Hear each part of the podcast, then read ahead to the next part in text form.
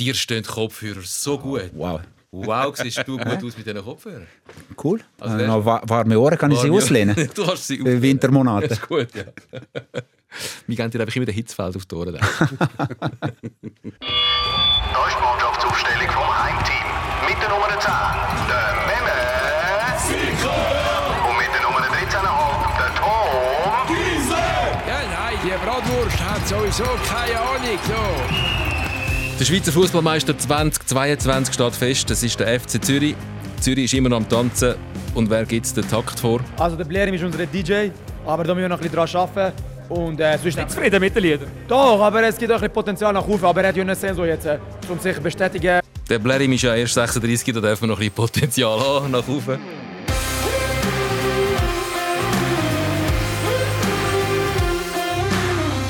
Bei uns der Patrick Folletti, der Fox, äh, Goalie-Trainer der Schweizer Fußballnationalmannschaft und ganz vieles mehr, wo wir noch ein bisschen drauf kommen in dieser Stunde. Äh, schön bist du da. Schön, danke für die Einladung. Magst du dich noch äh, erinnern, du bist auch schon mal Meister geworden in der Schweiz, an, an die Meisterfeier mit GC. Ja, das ist schon lange her und ehrlich gesagt auch äh, vielleicht nicht in die Rolle, wo jetzt äh, ähm, vielleicht äh, ein Gemaili äh, ja. ist. da bin ich mehr Backup-Spieler, bin ein junger Spieler, zwar ein paar Spiele gemacht, aber das Gefühl, Meister zu sein, ist schon ein bisschen eine andere, wenn du nicht äh, jede Woche auf dem Platz äh, stehst. Natürlich ähm, kommen wir noch ein bisschen auf deine Karriere als Goalie und als Goalie-Trainer. Ähm, wir müssen noch schnell beim FC Zürich bleiben. Wie fest schaust du eigentlich Schweizer Fußball? Weil du musst ja mit deinen Goalie, die du alle betreust und beobachtest, die sind ja alle irgendwo im Ausland unterwegs. Das ist tatsächlich so, dass äh, Super League, äh, ich schaue sie schon, aber immer weniger oder immer weniger genauer, weil äh, ja, bis vor ein paar Jahren konnte ich mit meiner Vespa äh, ins Stadion fahren und meine Goalies live beobachten. Äh, heute muss ich den Flugzeug nehmen und eine ganze Woche irgendwo im Ausland verbringen, weil, wie du gesagt hast, äh, sind praktisch alle im Ausland. Meme, Spiel FCZ gegen Basel oder Basel gegen den FCZ. Ja, ich habe es geschaut. Oder wie ist die Frage?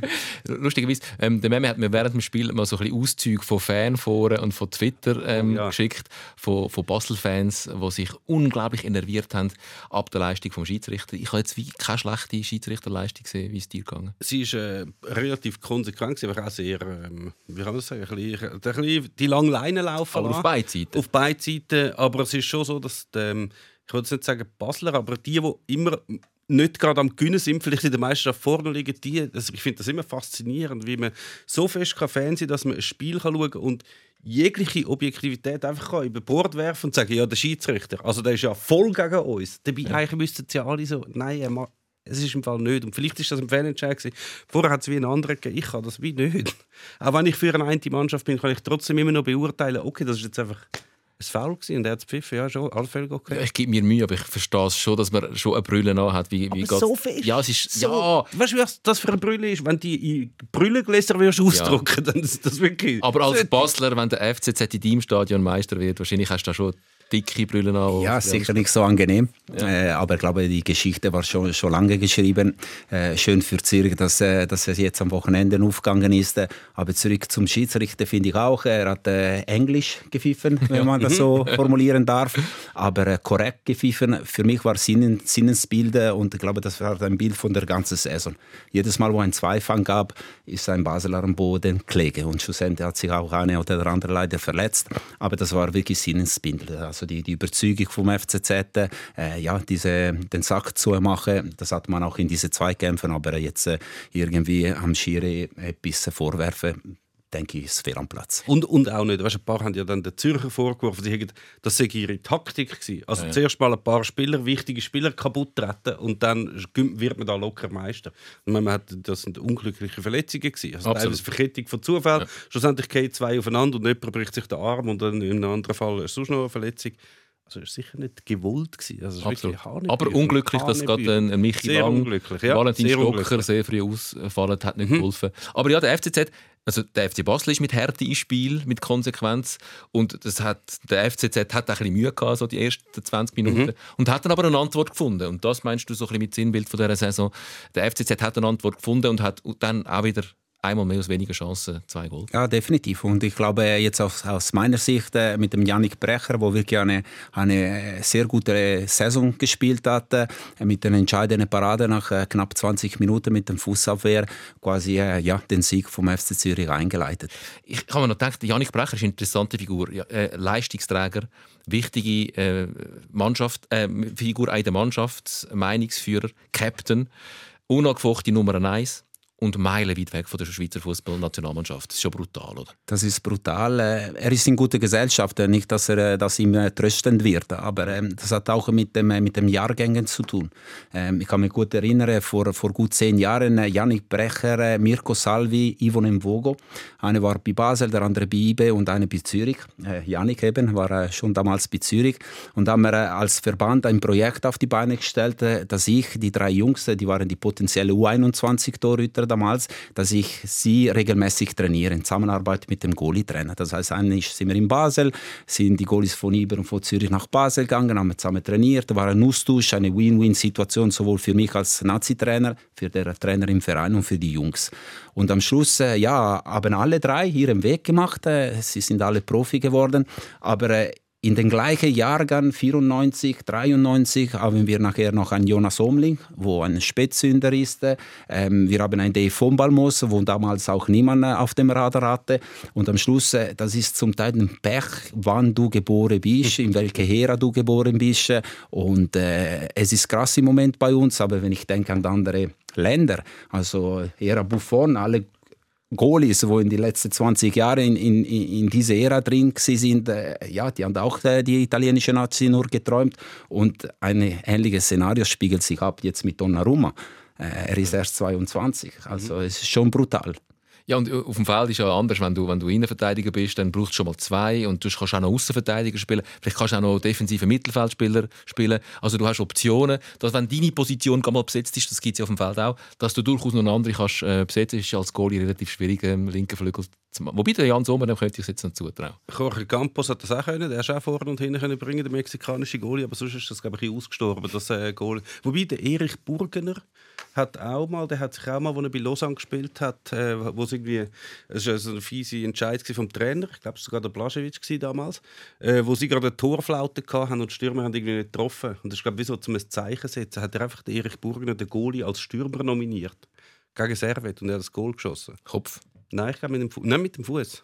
Aber sie haben 5-2 verloren. aber es ist eine Scheißposition. Ich will das nie werden. Entschuldigung, Entschuldigung, Fox. Aber wirklich, Schön eine Chance. Wir lassen es als Teaser. Es ist eine Scheißposition. Wir kommen später darauf zurück. Weil, wenn wir dich schon da haben. Ja, lassen wir laufen, Moment. über den Goalie reden, als Figur, als Spieler, was es braucht, warum, was für einen Zaubertrank äh, Schweizer Goalies bekommen, die die anderen nicht bekommen, dass wir so viele so gute Goalie haben. Müssen wir unbedingt ganz fest besprechen mit dir, wenn du schon da bist. Ich wollte noch schnell am FCZ die Ehre erweisen beweisen. Wir haben ihn zwar in den letzten paar Folgen schon regelmäßig gelobt, aber vielleicht noch ganz kurz auf die Frage äh, zu kommen, ähm, wo jetzt ab und zu mal auftaucht, ist das jetzt der Anfang von einer Ära FC Zürich, wie es eine Ära Young Boys gegeben hat jetzt und noch viel längere Ära FC Basel gegeben hat? Ähm, die Antwort ist, glaube ich, nein, oder? Ja, nein. Also ich glaube, die Voraussetzungen, äh, äh, die wichtigsten Voraussetzungen haben sie sich in den letzten zwei Jahren geschafft. Und die, liegen äh, nicht direkt bei der Mannschaft, sondern in der Struktur. Ich glaube, der FCZ hat ganz wichtige Positionen besetzt im Hintergrund. Leute, die wirklich still, aber vor allem alle in die gleiche Richtung gearbeitet haben. Und das hat Ruhe gegeben im Verein. Und es, es, widerspiegelt sich auch in der, in der Nachwuchsarbeit, wo, wo FCZ wieder sehr gut gemacht. Also von daher sind sind wichtige Voraussetzungen für eine mögliche Ära. Und jetzt kommt der Aber, äh, und das ist, äh, das ist etwas, wo ich nicht kenne. Das sind die finanziellen Möglichkeiten äh, vom, vom FC Zürich, um jetzt eine Champions League können bestehen oder sich qualifizieren können.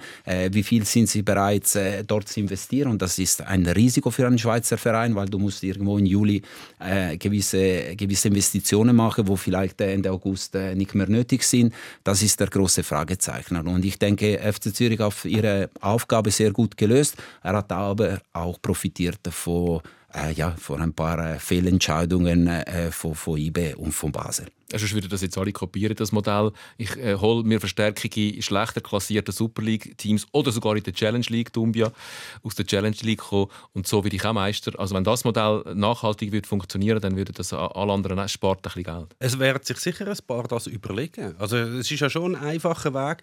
Wenn du vorher hast das wie nicht können machen, weil halt der Unterschied zu den zu den Top-Mannschaften in der Schweiz, also gerade zum FC Basel nachher auch zu IB einfach zu groß war. Du hast nicht können mit ein paar ablösefreien Verstärkungen von Lugano und von Lausanne hast immer noch nicht können mitheben mit denen. Aber trotzdem jetzt hat halt die beiden Top-Mannschaften haben ein bisschen an Niveau verloren. Das heißt, der Unterschied ist weniger groß geworden. Und wenn du dir jetzt eigentlich aus solchen Spielern eine gute Mannschaft zusammensetzt, dann hast du sie FC Zürich wirklich gute Chancen, um um den Meistertitel mitspielen. Aber es ist das, was der Fox angesprochen hat.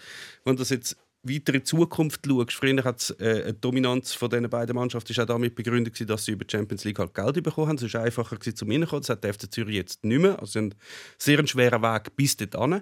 Die andere Variante war, gerade Basel hat in dieser Zeit sehr viele junge Spieler gehabt, von Shakiri, Chaka, die ganze Generationen und später Elionussi und Konsorten, die sie können teuer verkaufen konnten. Es hat viele Einnahmen gehabt. IB hat auch von diesen Stammkräften, die sie haben, äh, ihren Erfolg darauf aufgebaut können, ein paar verkaufen beim FC Zürich wird das halt schon schwieriger. Gemeili macht nochmal einen grossen Transfer.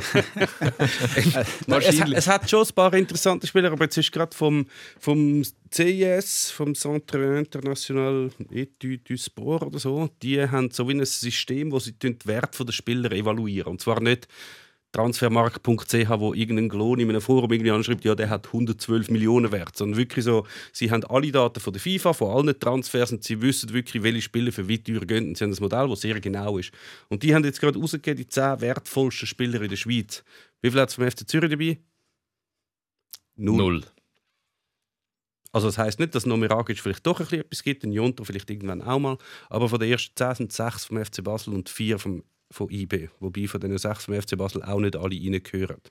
Wobei das ja heisst, dass man auch mit äh, Spielern, die nicht so einen höheren Marktwert hat, kann Meister werden. Das kann durchaus dann ein Modell sein, wo man sagt, ah okay, vielleicht geht es auch so. Weil, äh, ein Fußballclub in der Schweiz einmal ist ja sicher nicht in erster Linie da, um ganz viel Geld zu verdienen, mhm. sondern zum probieren Meister zu werden und dabei im besten Fall eine schwarze Null zu schreiben, oder?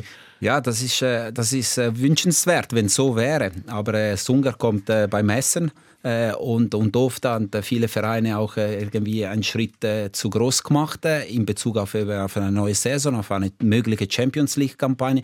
Und das ist das riesige Spagat, weil schlussendlich brauchen wir die Punkte, wo, wo, wo die Mannschaften in die europäischen Wettbewerbe sammelt, damit wir nächstes Jahr und übernächstes Jahr wieder gewisse Plätze in solche europäischen Wettbewerben haben, oder? Und das ist das ewige Dilemma, wo ein Schweizer Club sich bewegt.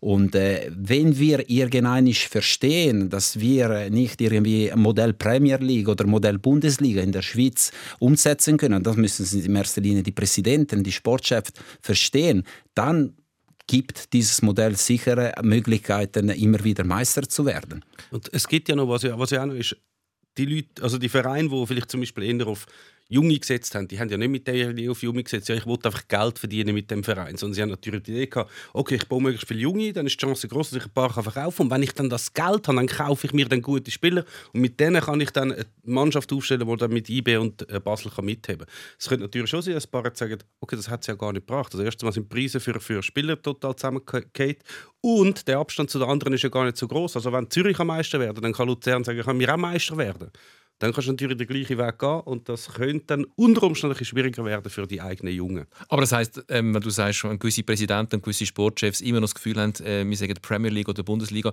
dann ist das jetzt, was mit dem FC Zürich passiert, ist ja ein gutes Beispiel, um zu sagen, aha, so könnte es eventuell auch gehen und dann könnte ja eventuell ein bisschen Umdenken stattfinden und noch andere Vereine gehen vielleicht den FCZ-Weg. Definitiv. Die Frage ist nur, äh, wie, äh, wie, wie weit ist der Horizont? Äh, wenn jetzt äh, eben äh, das nächste Horizont äh, lässt sich blenden, uh, wir könnten Champions League spielen, ja. äh, drei geile Gruppenspiele in Zürich äh, haben mit äh, drei geile Gegnern und, und dann fängt man an in der Emotionalität, weil nachher ist man überhaupt nicht mehr rational in der Emotionalität, wo oft äh, Präsidenten und Sportchefs in solchen Momenten immer wieder bewiesen, ja, da, dann hast du das Problem. Ja. Und was auch noch ist, gell, so einfach ist es jetzt auch ja, ja. Also du musst natürlich sehr gute Leute, also die, die Spieler, die Zürich geholt hat, die hätten alle anderen auch können holen Und zwar, sie hätten noch viel mehr Möglichkeiten gehabt, um die zu holen. Aber offenbar hat Zürich in etwas gesehen, was die anderen nicht gesehen haben. Oder sie haben gefunden, die Spieler bringen uns nichts. Und dann holen sie halt den Guerrero und den Boran Jasevic und die machen sie zum Meister und den Dumbia.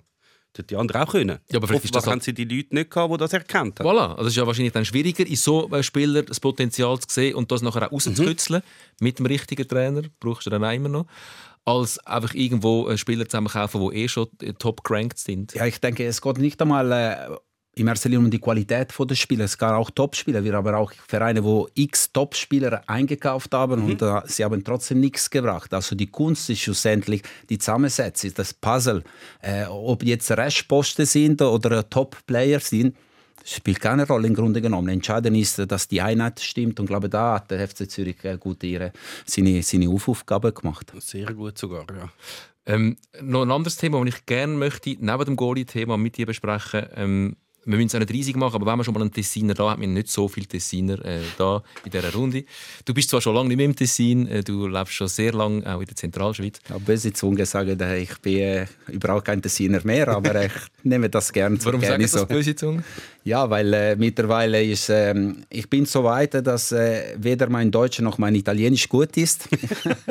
Deutsch, böse Zunge sagen, das Tessiner Italienisch ist sowieso kein richtiges Italienisch. Wobei Tessiner Dialekt rede ich nicht wirklich, aber auf jeden Fall mein Deutsch hat ein gewisses Niveau erreicht und glaube ich gehe nicht äh, weiter. Und mein Italienisch ist wirklich schlechter geworden. Also okay. deswegen, aber Klammer zu. Wie redest du mit deinen Kindern? Äh, auch ein Mischmasch.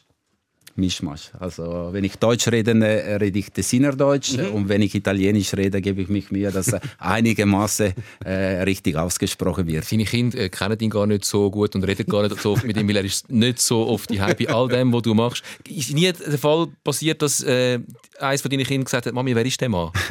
Zum Glück nicht. Also wenn ich nach Hause komme, äh, freuen sie sich immer noch und das ist noch ein gutes Zeichen. Also gut. Äh, Tessin, äh, Beispiel Dumbia, weil dort ist ja gerade so ein bisschen jetzt mal die Frage im Raum, bleibt der Dumbia beim FCZ?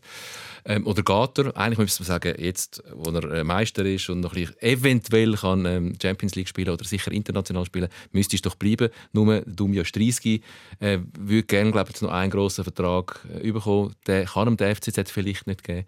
Und er, er spekuliert mit Lugano. Oh, hat es geheißen? Ich kenne ihn äh, nicht. Ich weiß es nicht. Es hat auf Fall geheißen, ja, Lugano wäre eine Option für den Dumbia. Was absurd wäre, vom Meister zu Lugano wechseln. In normalen Umständen. Aber in diesen speziellen Umständen offenbar ein Thema. Kommst du ein bisschen mit über was in Lugano läuft? Oder bist du äh, immer weniger. Ähm, die Leute, die in Lugano jetzt am Rudern sind, äh, kenne ich äh, nur äh, aus der Distanz. Ähm, ich habe wenig äh, Berührungspunkte ja, mit dem Manche Saipi jetzt, wo 21 Goalie ist. Äh, aber das sind direkte Wege mit dem Goalie. Mit dem Goalie-Trainer bekommt man zwar etwas mit.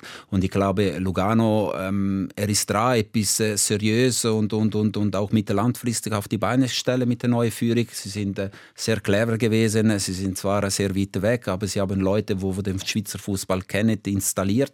Von daher, das Projekt Lugano könnte schon interessant werden, jetzt auch mit dem neuen Stadion. Aber meine Berührungspunkte äh, sind wirklich minim. Was ist mit dem Fußball und dem Tessin? Also wenn man äh, den FC Lugano anschaut, also jetzt im Cup Halbfinale haben sie jetzt glaube ich mal ausverkauft gehabt, aber glaube auch mit Ticketpreisen von 10 Franken und, und 6'500 Leute kommt man da schnell mal in ein Stadion über. Ähm, so eine riesige Fußball-Euphorie nimmt man nicht wahr im Tessin. Woran liegt das? Es ist schwierig zum, äh, zu, zum erklären. Einerseits ist äh, die, die Nähe zu Italien. Also man geht lieber nach Mailand und äh, mittlerweile äh, mit dreiviertel Stunde Zug bist du in Mailand und mhm. äh, hast, du, hast du total eine andere Kulisse. Die große Rivalität, äh, wo, wo in so ein kleines Kanton da war, da ist und immer da sein wird. Ähm, man hat Schadenfreude. Es ist schwierig irgendwie einen Verein zu finden, wo langfristig der Leaderrolle übernimmt. Einmal ist Bellinzona, dann ist Lugano. Wenn Bellinzona absteigt, freuen sie sich in Lugano, umgekehrt auch. Am liebsten würde Chiasso aber etwas machen. Damals hatten wir Locarno. Und am Schluss sind die Ressourcen für äh, mittlerweile vielleicht 400.000 Einwohner, so viele Vereine mit so äh, Dorfgeistli. Äh, das ist schon komplizierter, wenn ein Junge von Coldrerio zu Mendriso, das war mein Fall, ich war elf. Ich habe umgezogen, das ist ein Nachbardorf und äh, ich wohnte gerade vor dem Schuttiplatz von Mendrisio und da haben meine Eltern gesagt, ich kann zu Mendrisio spielen. Kannst du dir vorstellen, was für ein Theater? äh, bei dir die Schon damals. Nein, nicht bei mir die zwischen den Vereinen. Oder wieso jetzt gehst du zu Mendrisio, du bist in Coldrese? Ja, weil der Schuttiplatz liegt vor meiner Haustür. wieso soll ich den Velo nehmen und 20 Minuten radeln? Und so weiter und so fort. Das ist schon eine spezielle Mentalität und sehr äh, geprägt vom Egoismus, äh, Narzissismus und äh, jeder hat das Gefühl, wir machen sowieso besser. Und wenn du so klein bist und nicht miteinander etwas auf die Beine stellst, ja, dann ist es schwierig, irgendwie gegen größere Clubs und größere Realität von der Deutschschweiz äh, ja, zu bestehen. Aber vielleicht bringt es dann etwas, wenn, wenn in einen Club ganz viel Geld reingebuttert wird, wie es jetzt vielleicht eventuell aussieht von dem amerikanischen Investor, und das ist jetzt nun mal dann Lugano, dass dort etwas so Grosses entsteht, dass alle anderen so gar keine Chance mehr haben im Tessin, dass sich dann für alle auf, auf Lugano konzentrieren? Äh, Vielleicht, äh, aber das wäre nur die Spitze des Eisbergs. Äh, man darf nicht vergessen, was die Basis ist, ist immer noch die, die, die, die Junioren, die verschiedenen Abteilungen. Und da haben wir mit dem Team Ticino ein Konstrukt gehabt, das war einmalig, was vor zehn Jahren entstanden ist. Also undenkbar, dass vier Vereine miteinander etwas machen in dem Bereich.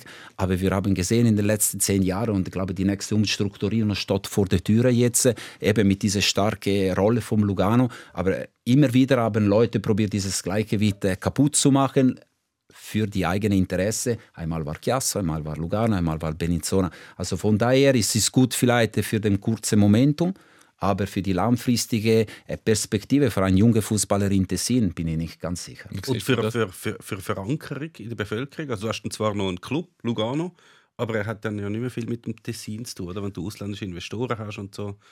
Ja, das äh, glaube es ist weniger ein Problem mittlerweile. Die Leute haben sich daran gewöhnt, dass äh, vielleicht das Geld nicht von äh, Person XY, wo ich noch gerne von Dorf, wo unterstützt. Aber ich glaube, es ist viel schwieriger für die Jungen selber. Wenn du in so einer Realität aufwachst, du hast keine Referenz. Wer ist? Die Referenz ist der Spieler vom Eis. Mhm. Und wenn ich jetzt bei GC gespielt habe als Junior, an die Hufe geschaut, habe ich gedacht, ja, ist Martin Brunner, ist Pascal Zuberbühler oder was auch immer, ist Berbig. Mhm. Äh, in Tessin, sie spielen in einem Verein, sie gehen in eine Struktur, wo allgemein ist und nachher die erste Mannschaft ist wieder vielleicht ein dritten Verein. Also dieses Bezug, diese Emotionalität, mhm. wo du brauchst, als Junior auch, um aufzukommen, die, die gibt es nicht. Bist du ähnlich skeptisch? Äh, ob das lang, Für langfristig funktioniert. Im Design und das Konstrukt. Kommt darauf an, was man will. Also ich bin jetzt sehr skeptisch diesbezüglich, dass dann, auch wenn es in Lugano mal ein Stadion soll geben und das wahrscheinlich weit vor, de, vor dem Zürcher Stadion dann mal entsteht. ähm, ja, die Chance bin, ist relativ groß. Ja. Ich bin skeptisch, dass das dann mehr als vielleicht beim Eröffnungsspiel mal wirklich gut besucht ist. Ja. Das schon. Aber dass du eine Mannschaft kannst anbringen ähm, mit den Leuten, die dort hinten dran stehen, also der GG Heiz ist noch dabei, der weiß ja sehr wohl, wie man einen Verein führt. Du hast sicher einen Investor, der genug Geld hat, also dem, dem wird es nicht gerade ausgehen und es kostet ihn auch nicht so viel für seine Verhältnisse, dass du dort eine Mannschaft kannst anbringen kannst, die langfristig oder längerfristig oder mittelfristig von mir aus kann an der Spitze vom Schweizer Fußball mitspielen das schon. Es ist halt die Frage, wie groß ist die Ausstrahlungskraft und wie lässig ist das dann für, für das Tessin, wenn du halt einen Club hast, wo zwar vielleicht erfolgreich ist, aber eigentlich niemand interessiert. Aktuell einen jungen Goalie hat, du hast gesagt, Amir Saipi, ähm, der Goalie von der U21-Nationalmannschaft, mit 21, ähm, erster Goalie aktuell bei Lugano. Das ist ja doch eher unüblich, dass so junge Goalie schon so erste Goalie sind in äh, Super League oder in ersten Mannschaften in der obersten Liga. Ist das gut?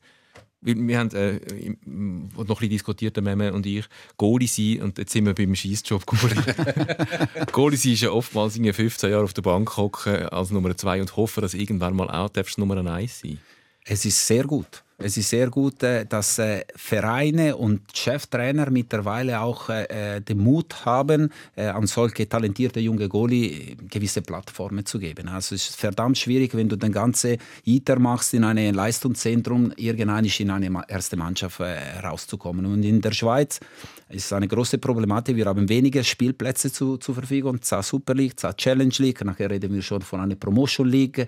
Macht Sinn, macht nicht Sinn und so weiter und so fort. Und es ist entscheidend, dass diese junge Goalie am Ende ihrer Ausbildung mit 19, 20, 21 Spielpraxis bekommen. Und das haben wir in den letzten Jahren immer wieder äh, öfter gesehen. Äh, in der Challenge League haben wir auch, äh, wo eine super Plattform ist äh, für den Scheißjob als Goalie, wie ihr sagt.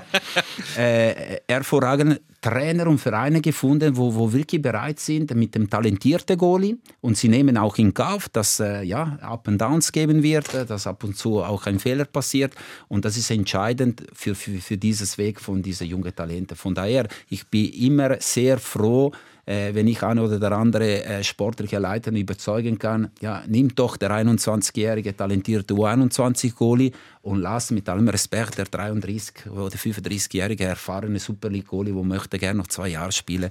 Ähm, das, ist, das ist genial. Und, aber wieso ist das denn so? Vielleicht ist das ein Zufall oder es sind einfach einzelne Wege. Es hat ja ganz viele Goalies in der Schweiz. Äh, ich kenne jetzt nur die Schweizer Beispiele, die sehr jung dann irgendwann mal im Eis gespielt haben und wir haben jetzt gerade viele Beispiele im Sinn von denen, die es dann gleich nicht geschafft haben. Weißt du, Sascha Studer, der irgendwie mit 16 oder so bei Aarau im Goal gestanden ist.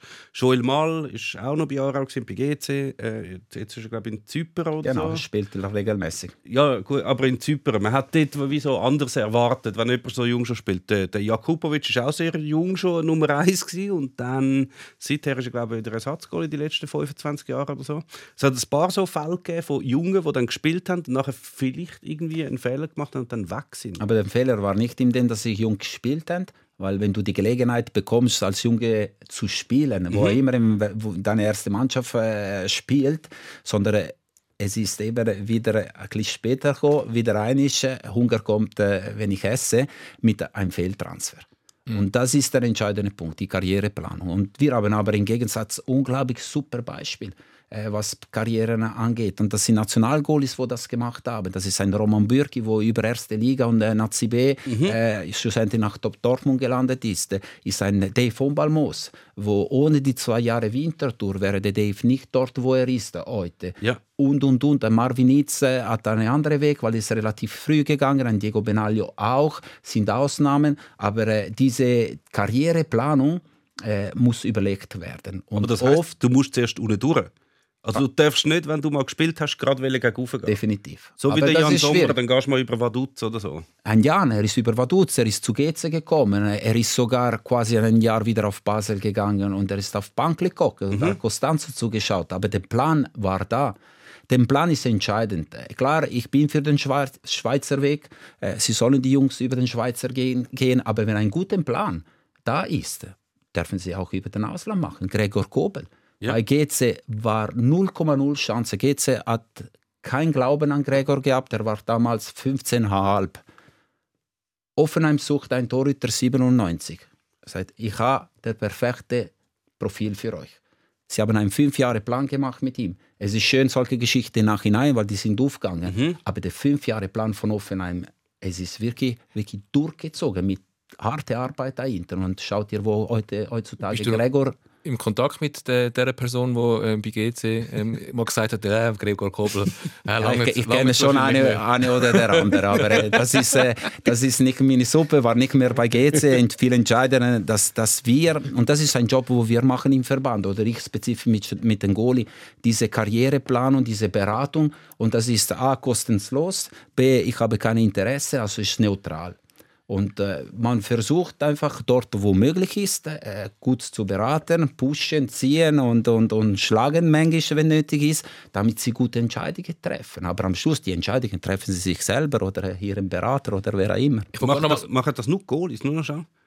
Weil Goalies was, ist ja fast, Goalies? Ja, eben so eine begleitende Karriereplanung von der Nationalmannschaft sieht aus. Weil es natürlich, du kannst doch eigentlich einem Spieler, der regelmäßig spielt, zum Beispiel bei IB, Könntest du jetzt nicht sagen, ja nein, geh jetzt nicht, geh, geh lieber nicht in die Bundesliga, geh doch, geh doch zu Wiel. Genau. Würde er sagen, sag mal, spinnst du eigentlich? Nein, spinn jetzt Wiel. Philipp Köhn. Ja, eben als Philipp Goalie. Goalie ist äh, unterwegs das. in ganz Europa, hat geträumt von irgendetwas. Mhm. Was er drei Jahre lang hat gesagt, komm doch in der Schweiz spielen. Ja. Ein Jahr Challenge League, zwei Jahre Challenge League. Nee, Challenge League, was soll ich dort? Mhm. Ja, kommt er. Und nur dank die 35 Spiele in Challenge League bei Wiel, hat können zurück zu Salzburg und dort sich durchsetzen und jetzt zwei Pokale im Himmel aufstellen. Ja. Ist das dein Tipp an Philipp Köhn, dass er auf Wiel geht, go Definitiv. eine Runde? Er hat gekämpft und gemacht und getan, bis äh, sein Irni, das Irni von seinem Berater und das ist, das, das ist mein Job, im Hintergrund auch die Beziehungen äh, irgendwie spielen lassen zwischen Salzburg und mit Wiel, äh, dass die Leute in Kontakt kommen und nachher ziehst du dich zurück. Du hast nichts zu tun mit dem Transfer selber. Mhm. Losen Sie dir zu? Also loset man am am Goalie-Trainer der Nationalmannschaft zu, wenn es um äh, clubpolitische, transferpolitische Entscheid geht? In der Schweiz oder im Ausland? Beides.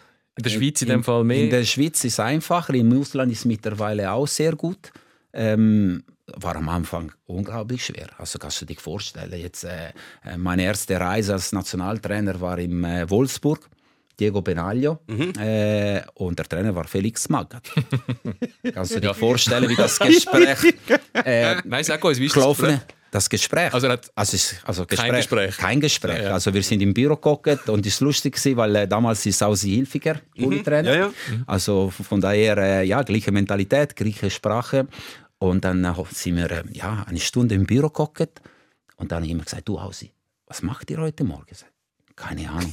Aber der Magat ist drei Meter hinten dran gestanden. Die Tür ist offen vom Büro. Dann denke ich, okay, gut. Du Albizani, du Hausi, keine Ahnung. Plötzlich steht äh, Felix auf, läuft an uns vorbei, sagt, Golis, gehen wir, aber Turnschuhe mitnehmen. Ja. Okay, dann hast du gewusst, was Lauf kommt. Ja. Sind wir raus auf den Platz gegangen und die haben nur gesagt, hey, da war schwierig. Aber ähm, Quelix, also er hat sie, ja, er hat also ich habe drei Einheiten gesehen, wo, wo, wo abnormal sind. Aber äh, lustig war, äh, sind zwei Tage vor dem Spiel, die sind gelaufen wie, wie mir nicht einmal in der Vorbereitung, aber am Samstag hat gewonnen, hat er alles richtig gemacht. Ja. Also Ende der Durchsage. Aber zurück zu deiner Frage, es hat schon Zeit gebraucht als kleine Schweizer jetzt in der Wahrnehmung, vor allem in der Bundesliga, irgendwie dass die Tür ein bisschen aufgegangen ist. Mittlerweile gar nicht rein und raus, es ist ein Austausch, es ist ein Miteinander, aber äh, hast du dich müssen irgendwie auch die Anerkennung von, von den deutschen Kollegen schon verdienen. Äh, du hast ja einen gewissen Leistungsausweis. Mittlerweile. Mittlerweile. Ich möchte auf den Leistungsausweis dann schon auch noch kommen, deinen Weg ähm, dort an und wer du alles betreut hast und was deine Philosophie ist. Nur ganz schnell, wenn wir gerade schon bei der Bundesliga sind und bei Goli beraten, zu, über den nächsten Karriereschritt, Schritt, äh, Jan Sommer. Äh, eine interessante Karriere, wir haben sie angesprochen. Jetzt bei Gladbach schon seit acht, acht Jahren. Jahre. Acht Jahre Gladbach. Unbestritten, grosser Star dort. Und alle sagen, eigentlich wäre für den Jan Sommer noch ein bisschen mehr möglich. Ähm, geht er noch oder äh, bleibt er in Gladbach? Es ist noch offen. Es ist noch offen, muss ich schmunzeln, weil ich habe gerade äh, ein stundiges Telefon mit Jan heute Morgen gehabt, auf dem Weg zu euch. Äh, es ist alles möglich. Es ist alles möglich. Was entscheidend ist, äh, Jan mit in seinem Alter. Äh, 33. 33, wird 34 ja. im Dezember. Ähm, er hat unglaublich Bock. Und das ist äh, äh, abwartig und, und gleichzeitig mega schön, weil ich benutze dem, dem Beispiel Jan oft bei der Junge. Was der Jan ähm, in seinem Status äh, Bundesliga, eben in, in Gladbach ist äh, Mr. Gladbach sozusagen. Ähm, er hat alles, aber er macht noch mehr außerhalb. Wie viel er ist bereit zu investieren und es ist nicht nur Zeit, es ist auch Geld. Weil oft scheitert an dem und das ist krank, weil die haben alle genug Geld. Aber wenn nachher müsste etwas zahlen für eine Zusatzleistung, sind nicht alle bereit, äh, das, äh, das zu machen. Was meinst du für Zusatzleistung? Zusatztrainer oder so, Mentaltrainer? Genau, es kann ein, ein Osteopath sein, wo du äh, mhm. privat buchst. Es kann ein Athletiktrainer, es kann in der Ernährung sein, vor allem im mentalen Bereich und, und, und. Mhm. Äh, wo, wo Gitarrenlehrer. Das gehört für ihn dazu. Das gehört für ihn dazu. Das ist auch Training mhm. oder Regeneration, whatever. Ähm, auf jeden Fall, ich denke, das ist ein entscheidender Punkt. Jan ist fit für 33, 34. Jan hat Bock noch auf dem Level zu spielen. Und ich glaube, jetzt ist er so ein bisschen in diese Kreuzung, gehe ich links, gehe ich rechts, oder nochmals äh, Sicherheit. Ich weiß, was ich in Gladbach habe und Gladbach will unbedingt dass er bleibt. Sie wollen die Mannschaft um ihn äh, bauen für die Zukunft. Oder kann ich etwas Neues schauen? Und dort ist das große Fragezeichen. Ja. Und hast ja noch Familie, oder? Die sind dann irgendwann wohnen sie dort, hast dich daran gewöhnt und du weißt ja nicht, was am neuen Ort kommt. Vielleicht spielst du dann nicht. Nachher müssen sie in eine fremde Schule, die Kinder wachsen anders auf. Es sind ja. unglaublich viele Fragezeichen, ja. die nicht nur sportlich sind. Das heißt, äh, das ist so. Vor acht Jahren, wenn er gewechselt hat, er hat sich körperlich in Basel gepackt, vier Stunden später war er in Gladbach. Ende der Durchsage, es hat mhm. sich nicht viel geändert. Heute, wenn er packt, äh, ja, äh, es ist ein anderes Packen. Eben mhm. Frau, Kinder und, und, und. Und, und auch die sportliche Perspektive, so blöd wie es tönte, auch wenn im Moment vielleicht nicht ganz rosig ist, er weiß, was er in Gladbach hat. Mhm. Oder könnte haben nächste Saison. Wenn du wechselst, weißt du das nie. Ja, und äh, also ich unterstelle jetzt einfach mal, ein Teil äh, von dieser konstanten Leistung, die er seit Jahren auch abruft, beruht auch darauf, dass er ein stabiles Umfeld hat, sei das familiär und ein stabiles Clubumfeld hilft natürlich auch, wo du der unangefochtene Star im Goal bist. Das hilft dir sicher auch. Ich nehme jetzt mal an, Goalies sind vielleicht fast noch ein bisschen anfälliger als andere Spieler in Sachen Selbstzweifel. Oder es ist fast dramatischer, wenn ein Goalie nur ein bisschen Selbstzweifel im Kopf hat, dann äh, langt er gerade mal daneben und dann, dann ist es dann dramatisch. Also ein stabiles Umfeld ist wahrscheinlich auch nicht unförderlich für gute Leistung. Nein, also sicher, äh, also Selbstvertrauen ist für alle wichtig, aber jetzt für die Goalie-Position, äh, für die Aufgabe, wo ein Goalie muss bewältigen, ist, ist, ist entscheidend. Und es ist verstärkt je nach Profil. Also wenn ich denke jetzt, äh, wie Jan funktioniert, äh, Selbstvertrauen, Ruhe, äh, Sicherheit, äh, Sicherheit zentraler. Wenn ich ähm, einen Vergleich jetzt wage, für einen Gregor ist viel weniger relevanter. Mhm. Gregor kann einfacher und, und, und, und, und so oder so funktionieren, unabhängig davon, was er um den Raum ist. Also denk nur die absurde Situation, wo diese Saison entstanden ist. Also ich gehe auf Dortmund und sehe drei Schweizer Goalie, wo das Tor Torwarttraining machen. Mhm. Also äh, Biereweich. Marvin Hitz und, äh, Roman, und Roman Birkin. Und dort äh, es ist nicht äh, alles rosarot. Ja, ja, Aber äh, er kommt, er leistet, äh, auf Deutsch gesagt, scheißegal, was links und rechts. Äh, ich laufe in, äh, im Stadion rein. Ich habe sein erstes Spiel erlebt. Der kommt rein, wie wenn er schon das hundertmal gemacht hat. Ja. Das ist die Stärke von Gregor. Er braucht das weniger. Aber am Schluss auch Gregor braucht Selbstvertrauen. Von daher wird sicher eine wichtige Rolle spielen in seinem Entscheid, ob er wechselt oder nicht wechselt. Was, was auch noch dazu kommt beim, beim Jan Sommer ist natürlich, wenn er würde wechseln dann wechselt er ja zu einem Club, der noch ein grösseres Renommee hat als jetzt Gladbach. Und dann gehst du ja zu Top-Clubs, also zu wirklichen Top-Clubs. Ist jetzt ja nicht so, dass die keinen Goalie haben bis jetzt. Also dann gehst du dort hin und wahrscheinlich wird ihm kein Club sagen, komm zu uns, da kannst du unterschreiben, du bist sicher die Nummer eins. Und dann passiert halt so wie, Donnarumma geht irgendwie weg und dann hat es dort einen Navas und der ist dann das Eis. Das kann ja auch passieren. Es kann passieren. Die Frage, ob er so etwas eingehen ja. Äh, mit 34 die Erfahrung machen äh, Das sind sicher alle Fragen, die bei ihm jetzt durchgehen. Und am Schluss, äh, ja, du kannst sich alle Fragen der Welt stellen, aber solange nicht eine konkrete Aufgebot auf, den, ja. auf dem Tisch steht, äh, das sind nur Spekulationen. Und im Moment gibt es nicht. Und eben Goalie ist einfach Goalie. Es langt ein, äh, ein, ein anderer Goalie, der dir vor der Sonne steht, äh, steht und du sitzt auf der Bank.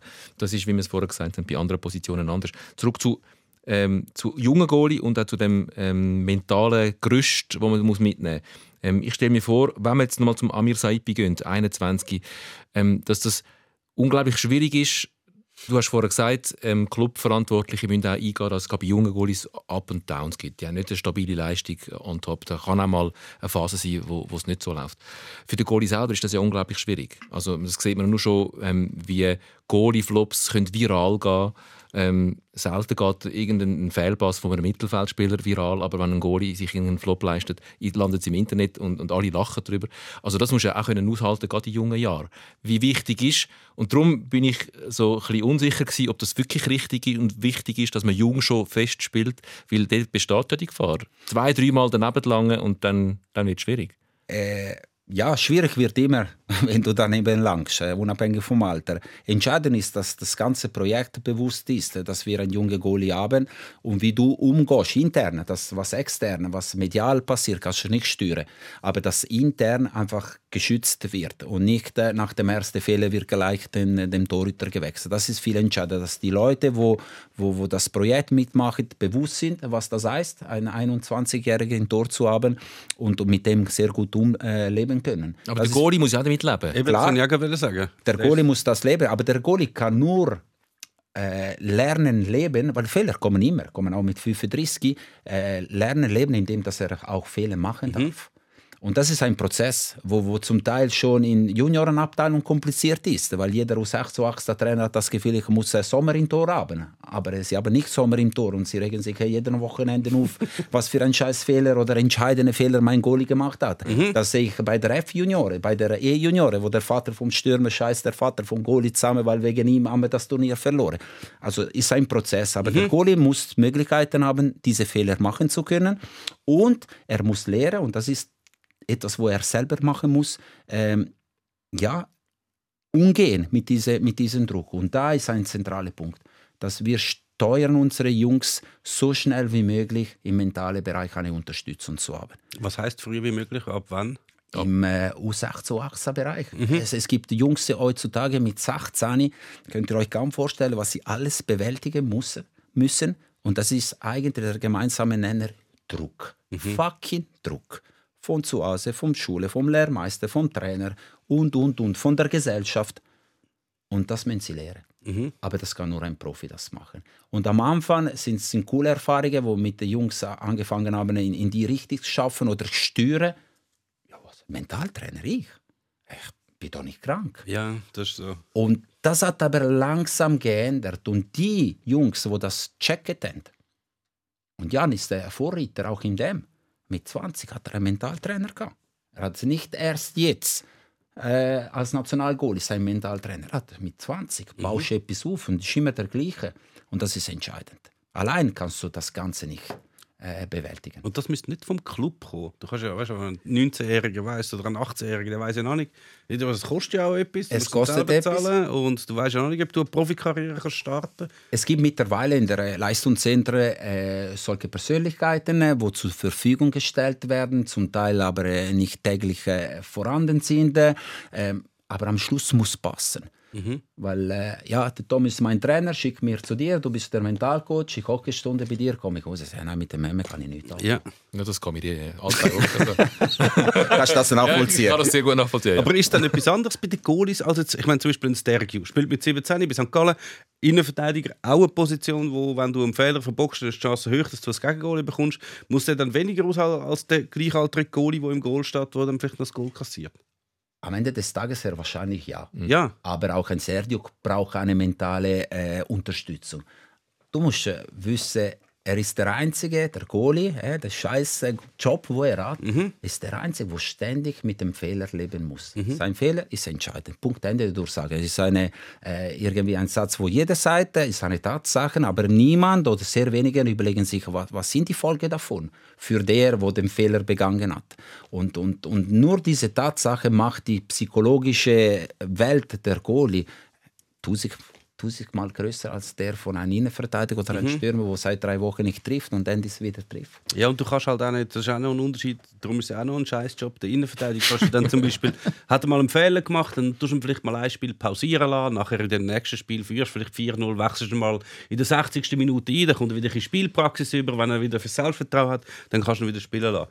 Beim Goalie. Die werden selten in der 60. Minute eingewechselt. Ja. Wirklich nicht. ja. Entweder du spielst oder du spielst nicht. Und wenn du dann nicht spielst, macht das ja vielleicht auch nicht besser, weil du hockst die ganze Zeit und sagst, ich bin eigentlich besser als der, der vor mir steht. Das denkt sowieso jeder, der auf dem Bank hockt. Und du das darfst es aber nicht ist. sagen, oder? Ja, es kommt darauf an. Deswegen ist äh, auch in einer Planung sehr, sehr wichtig, das Nummer zwei auszuwählen. Weil das ist ein anderes Profil. Und ein guter Nummer zwei zu finden, ist viel schwieriger als gute Nummer eins. Und deswegen äh, mache ich den Bogen zu mir. Es ist verdammt schwierig, äh, die drei, vier Jungs irgendwie zusammenbinden weil sie sind alle Nummer eins. Aber wenn sie in der Nazi kommen, sie müssen plötzlich die Rolle des Nummer zwei oder des mhm. Nummer drei oder der, wo gar nicht in Aufgebot ist.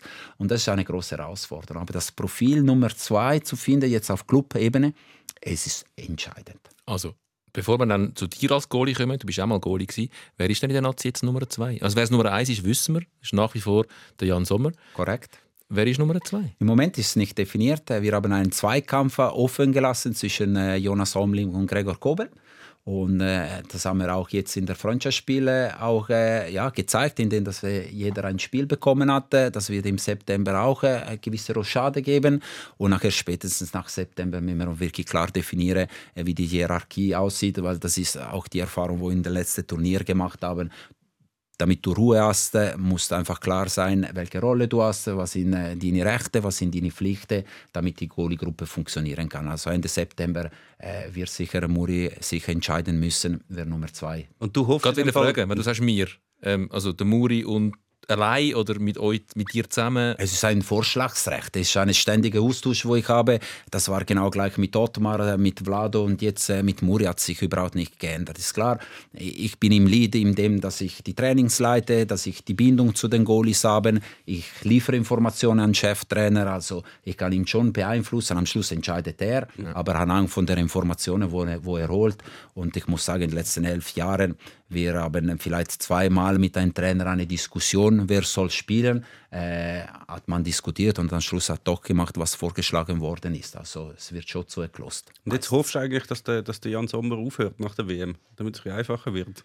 Es, nein, das hoffe ich überhaupt nicht. Das ist ein Entscheid, wo er selber muss treffen, wo, wo ein schwieriger Entscheid äh, mhm. sein wird. Wie lange möchte er gerne ähm, ja, an der Nazi erhalten äh, bleiben? Ähm, nein, das, äh, das wünsche ich niemandem aufzuhören zu müssen. Ähm, einfach wird sowieso nicht. Auch in das den nächsten ja wieder, Jahren. Es kommen ja wieder neue, das auch noch. Ja, aber du musst ja schauen, dass die nicht. Weißt, der Gregor Kobel, er weiß jetzt mal, er, er wird eventuell, wenn die Chance ist recht groß, dass er dann irgendwann Eis wird. Aber wenn der Sommer noch lange dort steht, also der Roman Bürki ist auch schon zurückgetreten aus der Nationalmannschaft, weil er wahrscheinlich keinen Bock mehr hatte, Nummer zwei zu sein. Ja, offensichtlich. Also kann man, kann man sie vielleicht ein bisschen leichter und schöner formulieren. Aber am Schluss hat ihm angeschissen. Ja. Er hat den Geduld verloren. Ähm, zu warten, wenn wann sein Moment kommt. Ähm, jetzt äh, sind die Unterschiede von, von, der, von der Jahrgänge, kommen wir zurück, was wir am Anfang gesagt haben, das Glück oder äh, Seelen von einem oder vom anderen. Ich glaube, die Unterschiede zwischen Jan und Gregor, sie sind doch relativ groß, äh, dass äh, irgendeine Mutter Natur das von alleine regelt. Aber und da ist der große Aber. Also es äh, ist nicht nur Gregor da. Wir haben äh, ein, ein Vogo, der wieder spielt, ähm, auf sehr gutem Level. Wir haben den junge Philipp Köhne, der ja, Meister und Pokalsieger geworden ist, nächstes Jahr wieder Champions League spielen wird. Wir haben Jonas Omlin, der eine super Saison gespielt hat in Frankreich. Nein, so kann es nicht weitergehen. So, kann es wirklich nicht weitergehen. Dave Vogtmann, der wo, wo konstante gute Leistungen zeigt. Ja. Also es, die, die, die, Probleme werden sowieso da sein. Ja. Rakiopi gibt es auch noch oder? Ja. Also okay, ja, Rajopi hat sich Rajopi, ein, ja. ein bisschen, äh, ja, ja, jetzt ist der Übergang ja. 21 Jahren hat sich ein bisschen verpasst, aber er ist sicher auch ein Goalie, der in den nächsten Jahren interessant werden kann und, und, und. Deine Karriere als Goalie, du hast nie Profi werden also du hast äh, den Weg, du hast ähm, studiert an der ETH, Sportlehrer, Turnlehrer ähm, und bist glaube darum auf Zürich und überhaupt bei GC gelandet. Wieso hast du nie Go Goalie werden selber? Keine ja, gewusst, das ist ein Scheißjob. ja, das steht schon gut. Irgendwie vielleicht habe ich doch irgendwie Hinterkopf gehabt. Ähm, nein, ich bin, ich bin Goalie als Leidenschaft. Ich, ich habe immer gespielt und, und relativ gut. Mit 16 bin ich im Mais in der ersten Liga, also so schlecht bin ich sicher nicht gewesen. Aber das hatte ich nicht als Ziel. Also ich weiß, äh, dass äh, nach der Sekundarschule, das ist ein anderes Schulsystem bei uns, ich wollte Sportlehrer werden. Wieso auch immer. Ich hatte diese Vision und wegen dem bin ich der, an der Kante gegangen und wegen dem bin ich auf Zürich. Und schlussendlich, wo ich in Zürich war, ähm, ich suchte einfach eine Trainingsmöglichkeit, damit ich einigermaßen fit bleibe. Und am Wochenende bin ich immer mit dem Zug wieder in Tessin gefahren und ich habe mit Mendrisi in der ersten Liga gespielt. Aber in Zürich gibt es ganz viele Trainingsmöglichkeiten. FC Altstädte, Red Star. ja, ich, ich, ich, suche, ich gehe auf Zürich studieren, suche Trainingsmöglichkeiten und dann ist es nicht automatisch immer GC. Nein, also eigentlich hätte es FCZ sein. Also es ist so, dass äh, wo ich äh, ja auf Zürich äh, bin ich studieren, der damalige Präsident vom vom Mendrisio gesagt, ich kenne den, da war Sven Otz noch Präsident mhm. vom FC Zürich, ich kenne den Sven sehr gut und so. Ich schaue, dass du dort trainieren kannst. Okay, gut, ich bin auf Zürich gegangen, sowieso anders im Kopf, eine neue Stadt zu entdecken und und und. Kurz und bündig, ich habe drei Wochen lang nicht trainiert, mhm. weil niemand hat sich gemeldet und irgendwann ist am Trainer gesagt, du, ich habe noch nicht trainiert. Eh? Einfach, dass du das weißt. Ja, nein, ich kenne jemanden anderen, komm, vergiss das Präsident. Er kennt jemanden bei GC. Und GC ist ein bisschen schneller gegangen, weil eine Woche drauf bin ich in der U21 am Abend äh, mit äh, äh, Urs Meyers als Trainer, äh, mit äh, Boris Miljanic und äh, wie alle Kaisern, Ben Haas ist in der Mannschaft und, und, und, habe ich mit ihnen trainiert. Montag bis Donnerstag und dann bin ich wieder zurück in Tessin. Und auch die Training, dort, Trainingsgemeinschaft, oder? Mhm. Genau. Machst du mal auch, wenn du in Madrid in der Ferie bist, Leute schon bei Real an, nicht... Äh, ich kenne gerade niemanden, der den Präsident von Real Madrid kennt. Aber ich habe die Handynummer von Cristiano Ronaldo. Vielleicht ist es, ja. ich mal in Manchester bin. Ja, und dann äh, habe ich mit ihnen trainiert und äh, irgendwann ist es mir zu viel geworden. Am Wochenende bist du immer nur unterwegs. Freitag habe ich abgefräst Tessin. Wir sind in der Auschwitz-Gruppe, also jeden Sonntag hast du noch den San Bernardino gefahren und nachher am Abend wieder auf Zürich. Dann habe ich am Urs gesagt, du, kennst du nicht irgendwie zweite Liga-Verein, erste Liga-Verein, weil Zürich hat mir wirklich gut gefallen, ähm, wo ein Goalie sucht für eine neue Saison. Dann schaut er mich an und sagt, du, eigentlich suchen wir einen dritten Goalie für die, für die erste Mannschaft nächste Saison. Ja, ich rede mal mit dem, mit dem Christian Gross und mit dem Erik Vogel. Ja, so ist es entstanden. Bin ich reingerutscht und äh, ja, ein Jahr später habe ich Champions League äh, gespielt. Äh, zwischendurch habe ich mein Studium zu Ende gebracht und so ist meine Profikarriere ja. eigentlich entstanden. Ja, unglückliche Zustände. Passiert jedem Mal. Die wenigsten rutschen rein in so eine Champions League-Gruppenphase wie geht es damals gegen Ajax Amsterdam gegen den Patrick Kluivert. Aber ja, das kann durchaus passieren. Ja. Wie war der Erich Vogel so? Gewesen? Der Erich Vogel, ich hatte, muss, ich hatte Erich Vogel ja mal in einem stündigen Gespräch Fokus gehabt, das ist schon viele Jahre her, gibt es immer noch zum Nachlesen. Und ich habe dort, ich habe gewusst, der Erich Vogel ist ja der Teufel, sagt man. Der Erich Vogel ist der Teufel. Und mir ist dann so ein netter älterer Herr, ein belesener Theatergänger gegenüber gesessen. Ähm, sehr angenehmes Gespräch mit dem. Und, und gleichzeitig habe ich schon viele Geschichten gehört von ihm, die wirklich darauf hindeuten, dass er gewisse Qualitäten zum Teufel hat. Wie hast du erlebt? Ja, sowohl als auch. Also es gab Gespräche, wo äh, auch ein Teufel äh, vor mir hatten, aber äh, gleichzeitig oder über andere Themen oder in einer anderen Konstellation ein Engel neben mir war und, und, und wirklich sehr angenehm ist, ähm, mit ihm zu reden. Also ist nicht nur angenehm. Also ich finde, wenn du nicht jetzt irgendwie ein direktes Problem hast mit ihm oder musst ein Problem lösen mit ihm, philosophieren kannst mit ihm, das ist abartig. Ja. Also das ist wirklich Sex im Lotto. Also das habe ich geliebt. Das war später in meiner Funktion als Trainer, wo er mich zurückgeholt hat äh, zu GC als Goalie-Trainer. Ähm, er ist kein Morgenmensch, er ist nie am Morgen im Campus, aber wenn ich fertig war mit den Junioren irgendwo am 9 er war immer im Büro. Und er hat immer die Türe offen gehabt. Und einig habe ich den Fehler gemacht, äh, statt die Runde außerhalb zu machen, innerhalb, es war bitterkalt und laufe ich an seine Türe vorbei. Und er sagt, komm schnell rein. Ich bin um zwei Uhr morgens rausgelaufen vom Büro, aber es hat so ein geiles Gespräch entstanden und, und das, das ist auch Erik Vogel. Nachher, klar, ich habe Erik Vogel als 20-Jähriger erlebt, wo hat einen besseren Vertrag aushandeln im Büro in Artum, ohne Berater, ganz allein. Könnt ihr euch gut vorstellen. Also du hast einen besseren Vertrag wählen? Äh, ja, ich habe einen besseren ja. Vertrag wählen, ja. Und könnt ihr euch vorstellen, wie das Gespräch ausgegangen ist? Also da habe ich eher den Teufel vor mir gehabt. Du hast noch keinen besseren Vertrag gehabt? Äh, nein, überhaupt nicht. Ich habe genau das gleiche Vertrag, aber ich habe immerhin einen Vertrag. Weil äh, er, äh, er stand überhaupt nicht auf mich am Anfang. Ja. Er fand mich überhaupt nicht gut oder nicht besonders gut.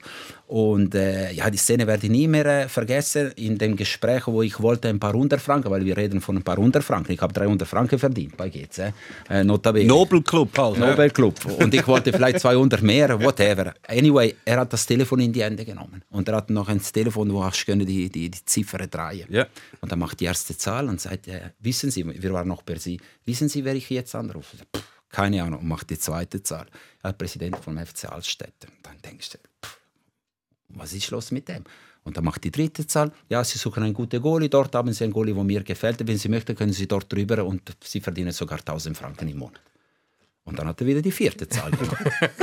Und du bist dort als 20-Jährige, denkst, Scheiße, was mache ich jetzt? Keine Ahnung, oder? Der große Erik Vogel dort. Und glaube bei der fünften Zahl sagt, okay, ist gut, ich bleibe für 300. Das ist der Pate, oder? Godfather. so ist es gelaufen und drei Monate später habe ich gegen Ajax gespielt. Ja. Also wieder ein Zufall. Aber er ist, schon, er ist einfach eine fantastische Figur. Ich habe gerade letzte, wirklich letzte Woche habe ich ihm angerufen. 83, glaube ich. 83. Mittlerweile, ja. Und ich habe ihm angerufen und eigentlich habe ich ihn nur gefragt, dass er mir erzählen kann, wie ist er überhaupt so Fußballfan geworden, wie ist er im Fußball hineingerutscht. Und das ist, ich habe das auch mit anderen Leuten gemacht, fürs 12 haben wir das gemacht ähm, und mit den meisten ist es so fünf Minuten gegangen. Die ist halt fast eineinhalb Stunden gegangen und alles war drin. Das Programm vom Schauspielhaus, Entwicklung der Spitäler in der Stadt Zürich in den 50er Jahren, auch viel Fußball, der Red Star Juniorenarbeit in den 70er, in den 70er Jahren. Und er hat mir einfach, die Geschichte muss ich noch schnell erzählen, weil die ist wirklich so lässig. Gewesen. Er ist ja früher zu GC und damals ist GC ja wirklich noch so wenn man schon Nobelclub sagt, ist das wirklich so gewesen. Also du hast können zu GC gehen, wenn du Eltern hast, die gut situiert sind. Als einfache Arbeiter bist du nicht zu GC gekommen. Und erst, weil sein Vater Metzgermeister war, ist er trotzdem zu GC gekommen. Seine Freunde sind alle zum FC Zürich gegangen die auch geshootet haben. Und er hat sich dann dort durch die Junioren durchgemacht. Und nachher hat es ihm aber nicht ins Eis gelangt, aber er ist dann Nachwuchsverantwortlicher geworden, glaube ich, relativ junge Jahre. Und er hat dort die Aufgabe gehabt, um neu talentierte Junge wie am Chef, am Schöller, vorschlagen und die haben dann gesagt, ob der zu GC oder nicht. Und dann hat immer ein Meeting im Borolak. Dann hat Erich Vogel dort angetragen und er hat einen Spieler auf der Liste gehabt, und gewusst hat, der wie gut. Aber er ist halt, kommt halt aus einfachem Haus, das heisst, er kann nicht zu GC gehen. Darum ist er zuerst in den Borolak gegangen, hat den Kellner bestochen dort. Der ist dann, äh, damit er aus dem Telefonbuch eine Seite rausreißen Das hat er dann zuerst gemacht. Dann ist er in die Sitzung gegangen, hat äh, vorgeschlagen, der Spieler auf Wemmer. Der Schöller hat gesagt, ja, aus welchem Haus kommt er? Und dann hat äh, Erich Vogel gelogen und hat gesagt, ja, sei, der Vater sei, weiss ich nicht, Malermeister. Was kann man gehen? Dann hat der Schöller gesagt, gut, tun wir gerade nachprüfen. So, wir bringen ihm bitte das Telefonbuch. Dann ist das Telefonbuch Dann hat halt die Seite blöderweise gerade gefehlt und dann hat er es müssen glauben, dann hat es den Vertrag gegeben. Ich so, ist, so ist es mal noch gewesen. Ich finde, wir sollten, wir sollten mal ein bisschen länger mit dem Erich Vogel zusammensitzen und dann einen Film über das drehen, was er erzählt. Ich habe ihm Wissen, er soll eine Biografie schreiben. Im Wissen, dass vielleicht auch nicht alles ganz genau so war, wie es der Erich Vogel erzählt. Muss man schon immer auch noch... Das kann durchaus sein. Das ist jetzt so lange her, wo, wo ich jetzt will sagen, das Er kann sich noch nicht, nicht mehr so gut erinnern. Er kann sich nicht mehr so gut erinnern. wir sind schon am Ende unserer Fernsehzeit. Wir verabschieden uns leider jetzt schon von unserem Fernsehpublikum. Ähm, ich möchte aber gerne darauf hinweisen, dass, wenn ihr wollt wissen in welcher Art und Weise der Fox auch Doppelagent ist, und das ist er, Doppelagent ist positiv formuliert, ich würde sagen, vielleicht sogar Verräter. Dann hört den Podcast, gibt es auf allen Audio-Podcast-Plattformen. Das wird jetzt noch besprochen, in dem Moment leider nicht mehr im Fernsehen. Von Challenge League bis Champions League. SRF Fußball Podcast Sikora Gisler. Du schaffst für die UEFA. Jetzt habe ich es selber hier. Ja. Patrick Folletti. Jetzt haben wir doch herausgefunden, wenn wir auf einer Position in der Schweiz kein Problem haben, dann auf der Goalie-Position. Irgendetwas machen wir recht gut. Du wirst deinen Anteil auch daran haben, offensichtlich, dass wir so viel, so gute Goalie haben. Und jetzt bist du neu zuständig äh, bei der UEFA für die Goalie-Ausbildung und verratest unser Geheimnis. Das ist wie wenn, wenn äh, die Macher vom Appenzeller Käse die geheime Rezeptur vom Appenzeller würden den Deutschen verraten. Ja, so ist es nicht ganz. Also erstens äh, bin ich nicht verantwortlich für die, für die Ausbildung äh, der Goalie-Trainer äh, bei der UEFA, sondern einfach, bin ich einfach Mitglied von einer Expertengruppe, wo das Goalie-Training in Europa versucht äh, voranzutreiben und, und, und zu verbessern. Und das hat alles äh, mit den Diplomen zu tun. Also wir kennen das als Teamtrainer, UEFA, UEFA Pro, UEFA B etc. Und seit Jahren die UEFA hat auch erkannt, dass viele Verbände, viele Länder äh, fast besser dran sind als die UEFA selber. Und wir waren auch eine von diesen Ländern. Wir hatten schon eine Struktur. Äh, ja, kurz und bündig, sie haben auch eine UEFA-Struktur äh, im Goalie-Bereich äh, auf die Beine gestellt. Einige Länder haben mitgemacht, andere weniger und so weiter und so fort. Und die Aufgabe von dieser Gruppe ist nichts anderes als äh, so gemeinsame Nenner zu entwickeln für alle äh, Mitglieder von, von der UEFA. Und meine Aufgabe jetzt ist, äh, gewisse Länder, wo zugeteilt werden, äh, zu unterstützen, diese UEFA-Programme auf die Beine zu stellen. Also ich bin mehr als äh, Supporttäter, als Berater und es macht unheimlich viel Spaß. Und am Schluss, ich verrate gar nichts und auch wenn ich würde etwas verraten, äh, das ist, das ist mein Leben. Ich verrate jeden Tag mi meine Geheimnisse, aber ich habe gar keine. Äh, ich bin für die Goalie-Trainer ausbilden und kann jeder Trainer von der Welt zu mir kommen und zuschauen und, und tausche mit ihm aus und ich erzähle, wie ich das mache. Nein, mach's nicht. Wirklich, Nein. das geht nicht. Nein, mach, dir, mach dir keine Sorge, weil am Schluss äh, zwischen Erzählen, Hören und nachher umsetzen, das sind schon noch Welten. Und, und ich habe nie Geheimnisse gehabt, seit, seit ich arbeite. Ich tausche mit so vielen Leuten aus und kann jeder schauen und ich erzähle, wie ich das mache. Aber es wird immer nur eine Kopie und eine Kopie ist immer schlechter als das Original. Und in dem Moment, wo ich dir etwas erzähle, vielleicht habe ich schon die nächste Idee im Kopf. Also von daher mach dir keine Sorge. Also ich verrate mhm. gar nichts und, und, und ist aber eine Aufgabe, wo, wo ja, zugeschnitten ist uh, zu, zu meiner Persönlichkeit, mein Profil. Ich teile gerne, ich habe keine Geheimnisse und am Schluss, sie sollen selber kochen und ich koche schon. Ich habe schon noch irgendwo ah, ein, ein, ein noch paar... Chili-Pulver hin. Das genau. ist meine Hoffnung, dass er alte Geheimnisse verraten und die neuen ja. schon wieder weiterentwickeln. Nein, weil eigentlich ist es ja so komisch im Fußball. Das ist ja schon etwas sehr Nationales. Oder? Man, man spielt mit Nationalmannschaften ähm, und darum ist das schon, schaut man so ein bisschen aufeinander. Und es ist ja immer so die, die Nation, die in einem Bereich erfolgreich ist. Zum Beispiel die Schweiz, wo sie sehr viel Nachwuchserfolg äh, gefeiert hat, sind alle, haben gefunden, okay, das müssen wir mal anschauen. Dann sind die alle da und haben wirklich, also die hat mir ja teilweise sogar eingeladen. Mhm. Also, dann holst du alle die aus, der ganzen, aus ganz Europa und kommen, wie machen das eigentlich die Schweizer? Finden sie, ah, gute Idee, geh heim, mach es auch. Und dann geht es fünf bis zehn Jahre und nachher hat die Schweiz den Anschluss verloren, weil die anderen einfach mehr Möglichkeiten, mehr Einwohner, mehr Potenzial haben. Da musst du schon wieder etwas Neues machen. Nachher hat die Schweiz einmal wahnsinnig viele gute Goalies. Nachher, ja, wir gehen wieder hä, zu der Schweiz, gehen wir schauen. Entscheidend die geben alles raus. Aber entscheidend ist, äh, ich finde überhaupt nicht äh, schlimm, dass die Leute zu uns damals gekommen sind. Und das war wirklich so. Äh, die Franzosen, die Dänen sind zu uns gekommen. Ja. Jetzt muss man sich fragen, wo sind die Franzosen, wo sind die Dänen, wo sind wir? Aber der entscheidende Punkt ist nicht, sie sind vielleicht besser, weil sie zugeschaut haben, sondern weil wir vielleicht einen Moment geschlafen haben, mhm. in der Erfolgmoment. Und das ist der entscheidende Punkt. Äh, das darf nie vorkommen. Meine Aufgabe ist nicht heute da und sagen, ey, wir machen einen super Job, wir haben fünf, sechs Goalie, die nächsten zehn Jahre haben wir Ruhe. Nein, meine Aufgabe ist zu denken, ey, was ist in 15 Jahren? In 15 Jahren möchte ich gerne auch einen Jan Sommer haben. Und, und für das musst du weiter arbeiten, weiterentwickeln und äh, äh, äh es ist aber nicht unmöglich oder es ist nicht angebracht, dass ich plötzlich mit den anderen mich nicht austausche. Das habe ich immer gemacht, das werde ich immer machen. Aber es hat so viele Möglichkeiten geboten. Zum Beispiel früher, wo man noch nicht so einen Austausch gehabt hat. An der, zu überlegen, das war Olympia 1924, wo äh, viele Mannschaften gegeneinander gespielt haben. Da mag sich der Fox gar knapp nicht mehr daran erinnern. was ich noch nie gesehen habe. Dann hat es geheißen, die Uruguayer sagen hure gut. Und dann haben die ein Training gehabt und haben natürlich alle schauen, was machen die, dass sie mhm. so gut sind. Dann sind die Jugoslawen, die ihre nächsten Gegner waren, haben Leute geschickt, um das zuzuschauen. Und die Uruguayer haben das natürlich durchschaut und haben gesehen, da sind irgendwelche Leute und die schauen und sie haben extra miserabel gespielt, Bälle überall geschossen, einfach daneben die ja nichts zeigen und dann sind Jugoslawen heimgegangen und gefunden, gut, also die hauen wir nächstes Mal. Darf ich dir sagen, sowieso? dass das heute nicht mehr wird funktionieren weil die Leute schon wissen, dass der Jan Sommer besser ist? Das schon, aber du kannst, wenn man natürlich jetzt wieder Leute schickt, da in so eine Goalie-Ausbildung in der Schweiz, dann kann man sagen, ja, weißt du, ihr müsst da zuerst Stein an die Schuhbändel binden und einfach irgendeinen kompletten Seich angeben, den sie dann machen und dann ist der Vorsprung von der Schweiz noch besser. Das ist das, was wir von dir erwarten als ja. Doppelagent, dass du falsche Informationen weitergibst. Okay, Auftrag ist einfach. ganz klar äh, übergekommen. Ja. Oder noch so längst überholte. Wer war der, der im, im Stegenhaus gegangen ist, um sich grösser zu machen? Welcher Goal war das? Ah, weiss Uff, nicht das, das, das, das ist äh, dein Gebiet, das weiß ich Irgendjemand nicht. hat das gemacht, aber das ist noch nicht 100 Jahre her. Okay, aber könnten wir auch äh, das Velo wieder auf den Platz bringen und über dem Velo springen, wie bei Kaiserslautern der Fall war, jahrelang. Und äh, der hat auch Nationalgoalies. Nein, am Schluss, weißt du, was ist schön? Und das merke ich durch meine Reise. Ähm, es gibt so viele Wege, die nach Rom führen. Und äh, entscheidend ist, dass wir einen Weg gewählt haben, konsequent durchgezogen haben.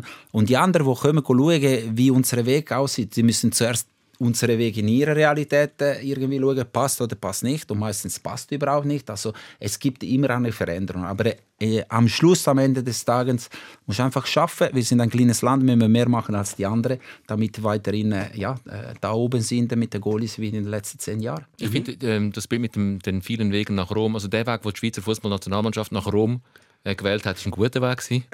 Ähm, das zweite Mal, wo wir vorumgegangen sind. Das, das erste Mal, das erste Mal, vor allem, wenn es bei Mendrisio vorbeiführt. Ja, das erste Mal war nicht so gut, gewesen, aber das zweite Mal ist sehr gut. Gewesen. Ähm, die Schweiz ist in Katar dabei, bei der WM, Italien nicht.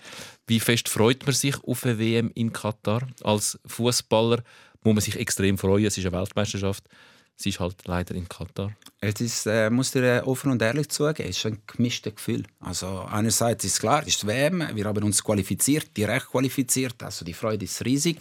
Ähm, ich habe auf die andere Hälfte irgendwie ein mulmiges Gefühl. Ich meine, ich habe auch Augen und Haare und äh, bekommst du mit, äh, wie das Ganze entstanden ist.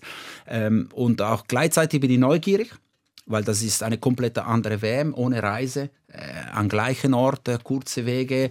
Und das kann ein Vorteil, aber es kann ein verdammter Nachteil werden, mhm. äh, weil äh, die Abwechslung äh, einer neuen Stadt, äh, auch wenn eine Reise Kraft kostet, die wird wegfallen. Also das ich könnte ja trotzdem mal ein bisschen zügeln, weißt du, wenigstens Hotel oder Ja, sehr wahrscheinlich gibt genug, genug, genug Zimmer, dass du ein neues Zimmer bekommst, aber wirklich die Tatsache, auf die Jungs den Alltag zu brechen, mhm. wird, wird komplett wegfallen im Katar.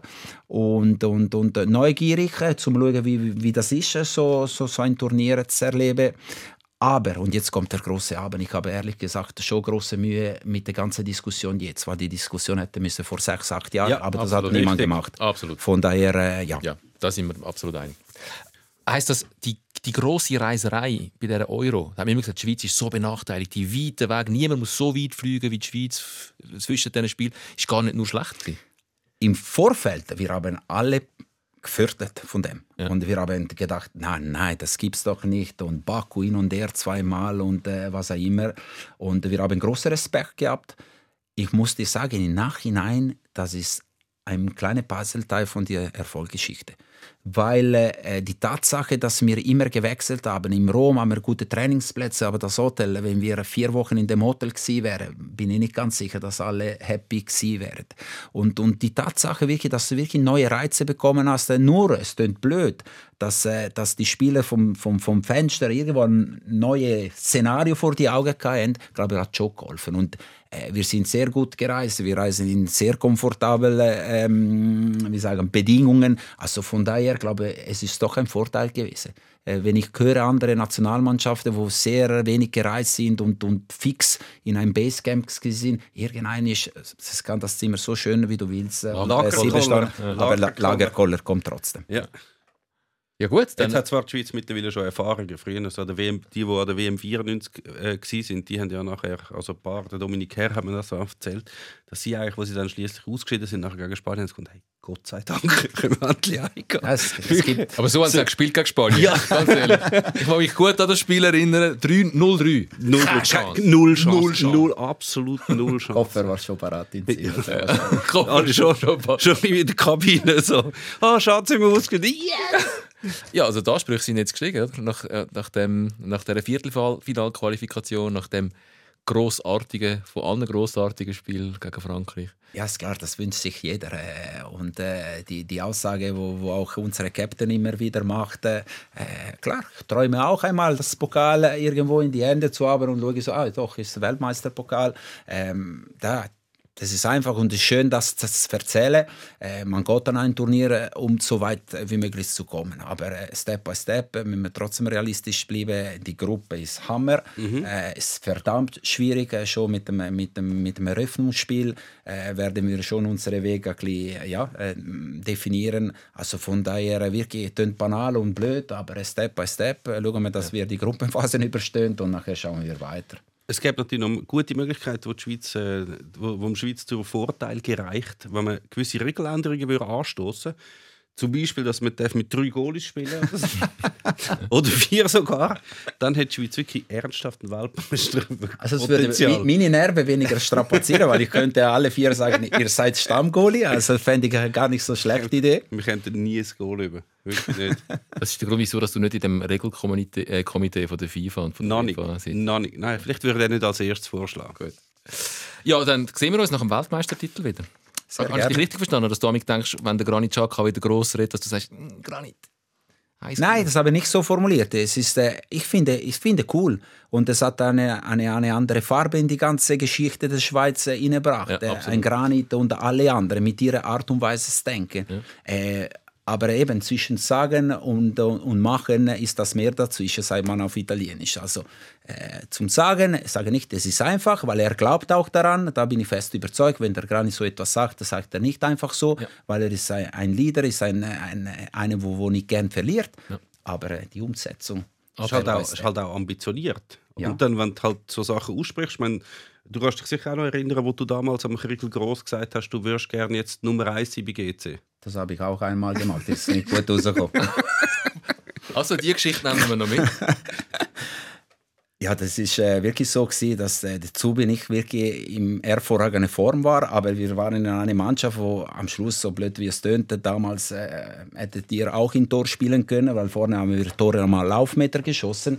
Anyway, keine Nestor Subiat, Kubilay Türkilmat, äh, Moldovan, Moldovan. und Konsorte. Ja, ja. Anyway, ich weiß es nicht, was dem Tag bei mir passiert ist. Ich komme auf dem Marthof mit dem Tramli auf den Platz und ich bin der Erste, der Christian Groß ist schon auf dem Platz. Keine Ahnung, wieso war nicht geplant. Spontan bin ich zu ihm angegangen, ich irgendwie Ende März, April. Da sagt sie, Herr Gross, ähm, ich habe nur schnell fragen, wann kriege ich meine Chance, weil ich bin besser als, als Zubi.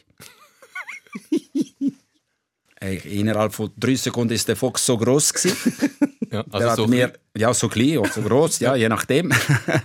und äh, ja, er hat mir die Kappe gewaschen und am Schluss habe ich nur gefragt, darf ich noch mittrainieren oder soll ich gleich nach Hause gehen? Und äh, ja, dann war relativ klar, dass äh, äh der Fox im Sommer versuchte, äh, sein Glück irgendwo anders und bin ich bei Schaffhausen gelandet.